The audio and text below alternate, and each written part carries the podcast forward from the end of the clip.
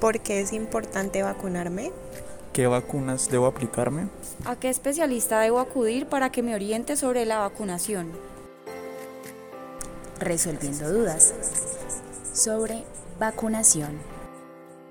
Hola, saludos a toda la comunidad. Eh, en esta ocasión les habla Pablo Andrés Moncada. Yo soy médico infectólogo de la Fundación Valle de Lili y hoy vengo a hablarles de las vacunas en diferentes poblaciones.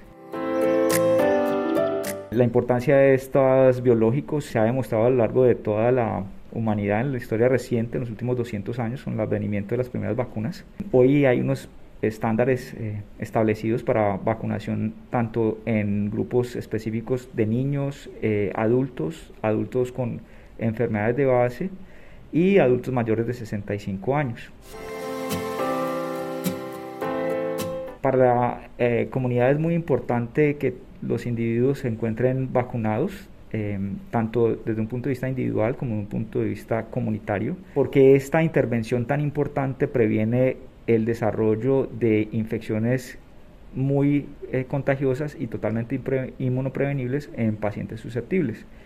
Esto ha sucedido, lo hemos observado con poblaciones migrantes que han presentado eh, brotes de enfermedades totalmente inmunoprevenibles como el sarampión, porque no recibieron esquemas de vacunación desde edades tempranas. Las vacunas son biológicos, son medicamentos realmente poco, eh, producen pocos efectos secundarios. Los efectos secundarios en las vacunas se conoce como reactogenicidad y es una condición que se espera por un, más que todo una respuesta del organismo a la vacuna per se. Puede haber un poco de dolor, puede haber un poco de inflamación, eh, una sensación febril en algunas vacunas, pero usualmente todos estos medicamentos tienen un alto perfil de seguridad y están ampliamente indicados. Eh, los esquemas de vacunación en niños pues están direccionados desde el Ministerio de Salud y deben de completarse. Evidentemente pueden haber unas excepciones que su médico pediatra eh, las debe orientar para cambiar una vacuna por otra. Esto ya es directamente con una consulta médica. Como les mencionaba, la importancia de recibir la vacuna es tanto individual como comunitaria para evitar que unas personas se infecten y no transmitan los virus o las bacterias hacia otros individuos que pueden ser inmunoprevenibles. Y yo creo que muchas personas han tenido la experiencia de que cuando nace un bebé, eh, los adultos mayores deben de recibir una vacuna específica contra el difteria, tétano y pertusis celular.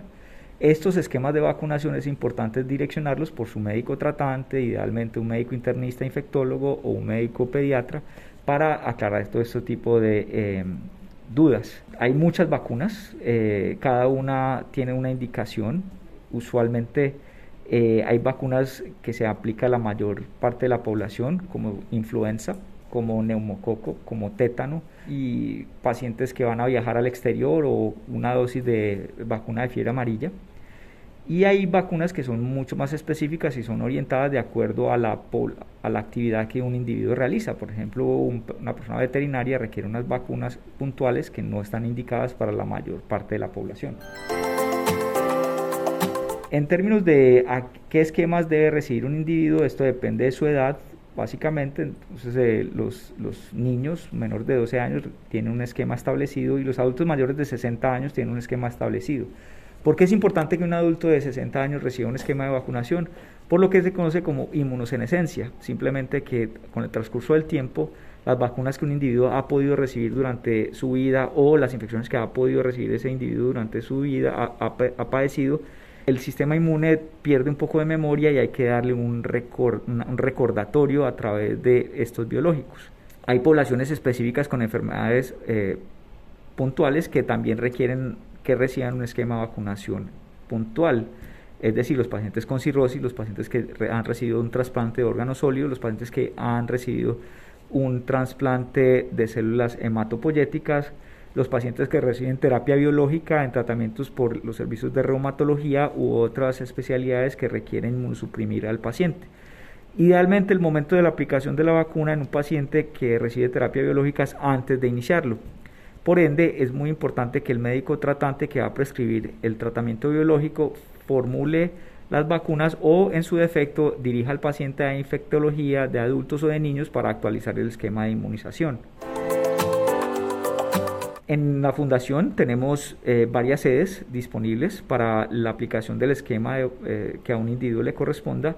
En la sede principal, la sede Alfaguara, la sede Estación, eh, donde pueden encontrar un servicio de vacunación y se le puede orientar a cada persona.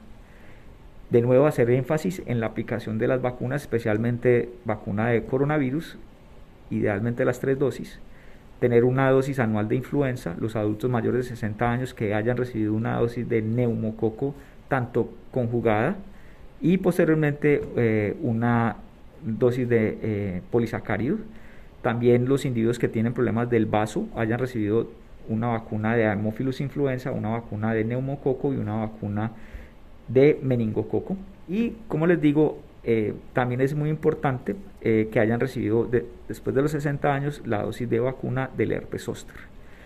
Todas estas dudas puntuales de cada individuo se pueden responder a través de una consulta donde se dirigirá y se analizará todos los factores de riesgo que nos establecerá el esquema de vacunación que un individuo requiera. Toda esta información la pueden encontrar en la página web de la Fundación Valle Lili, donde están los esquemas puntuales que le corresponde a cada persona.